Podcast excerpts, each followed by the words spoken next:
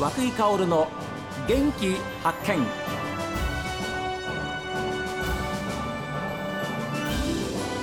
おはようございます。和久井薫です。和久井薫の元気発見。一日の始まりは私が発見した北海道の元気な人と出会っていただきます。今週は再びオホーツクの玄関口大空町にやってきているんですけれども昨日まではですね先週金曜日に2度目となる入学式を迎えた大空高校大辻祐介校長のお話を皆様にご紹介いたしましたが今日と明日はですねその大辻祐介校長をこちらの大空町へと呼び寄せたお立場の方にお話を伺います。大空町教育委員会教育長の渡辺邦夫さんです。どうぞよろしくお願いいたします。よろしくお願いいたします。いやあの大空高校としてはもう2度目の入学式ということではい、本当におめでとうございます、はい、ありがとうございます。教育長この時代にですね定員を上回る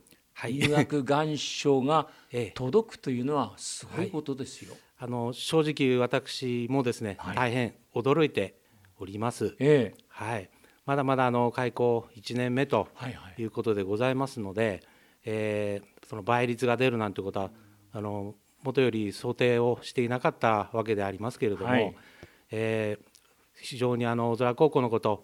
えー、関心をね多くの皆さんが持ってくださって、はい、まあ、その結果としてこのようなあ倍率が出るというようなことに至ったのかなと、まあ、驚きとまた大変、あの光栄にもですね感じているところでございます。だって札幌の高校だって今定員割れの高校があるぐらいですから、えー、そういう意味ではあの本当に、まあ、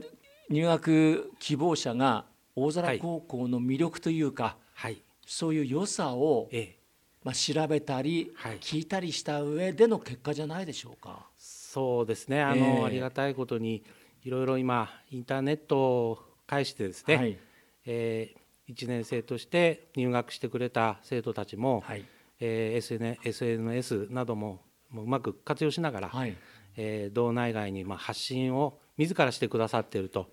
ですからあの生活の大変さなどもいいことも悪いことも含めてですねあの実際に入学されてその生活している生の声をやっぱり聞いてくださって、えー、そういう部分であのいろんな、まあ、刺激に皆さんもなってですねぜひ離れた北海道で過ごしてみたいと、はい、そう思われるような方もですねあの生まれてきたのかなと、うん、えー、そういった、まあ、この1年間の努力もそんなような形として現れたのかなって、えー、あの生徒頑張り生徒たちのまあ頑張りにも大変感謝をしている、えー、そういう思いでございます。はい、あの大空高校立ち上げに際してはですねずっともう、はい、えー、関わってこられた渡辺教育長ですけれどもその大空町として、はい、従来のその女満別高校東本高校を統合して、はい、町立の、まあ、新しい学校を作ると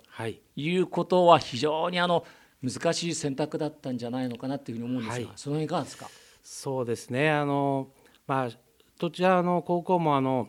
えー、60年というそういう長い歴史を持ったですねえ、特徴ある教育をしている高校でありましたし、え、北海道から教育実践表彰なども受けるそういうあの両校でありました。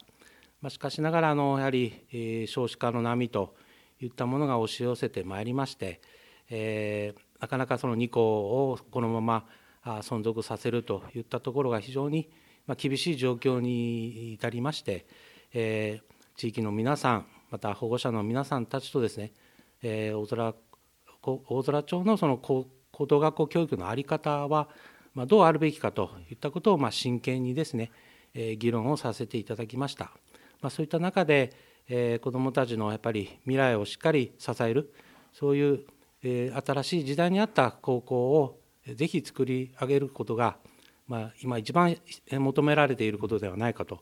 そういう判断に至りまして、まあ、いろんな議論はありましたけれども、はい、最終的にはあの未来の大空町の子どもたちのためにということで町民の皆さん心一つにですねなってくださいまして、まあ、あ新しい高校の開校に、えー、開校になんとかあのこぎつけることができたと、まあ、そういうことでございます。しかも2年目にしてもうすでにそれこそ志願者がえー、定員を超えたってことは本当にありがたいお話ですもんね。はい、はい、えー、本当にありがたいです。そうですよね。はい、そもそも渡辺教育長と大辻祐介校長先生との出会いというのはどういうところからだったんですか？はい、あのえー、まあその先ほど言いましたあの高校発展的に統合しようといった中でですね、あの新しいその教育をどう特徴を出していくかという中でやはり、えー、ICT をこう広く活用した、うん。はい、そういう教育にですね今後今後大きく変わっていくと、まあ、そういうようなことがですねあの全国的にもそういう動きもありましたし国のギガスクールといったものもですね、はい、構想として出ている中で ICT の環境を充実させようと、はい。はい、まあ、義務教育ももちろんありますけれどもまず高校教育からえー、あの先陣を切ってもらおうという考え方の中で、えー、実はあの総務省にそういう ICT の推進アドバイザーという方がおられるということをですね、えー、実は紹介を受けまして、はい。はい。えー、そのアドバイザーのお一人が大辻祐介氏であったということでございます。はい、それであの東本高校も、はい、明音別高校もですね、え。えー大辻先生の力を借りまして、はい、両校をですね IC で ICT で結ぶようなそんなあの環境を整えて、リモートでのその交流授業を実施したりさまざまなそういう教育実践活動の展開をですね、うん、えー、あの大辻先生の力で実現したと、うん、そこがあの最初の実は出会いでございました。えー、はい、であのお人柄からしても、まあの子どもたちの生徒指導はもちろんでありますけれども、えー、スタッフであるその両高校の先生たちとのですね、まあ、信頼関係も非常に上手に構築されると、まあ、そういうあの、えー、力のあるお人なんだなということをですね、えー、えー、もうその時点であの私どもあの把握といいますかね理解することができましたもんですから。えー、そういう方とご縁が、えー、新設えー、新しい高校を開校するにあたってそのような方とのご縁がないものかということでですねいろいろとあのあのお願いするなりさせていただいて、えー、まあ結果として、はい、あの快くご承諾をいただけたと、まあ、いう 結果となってございます。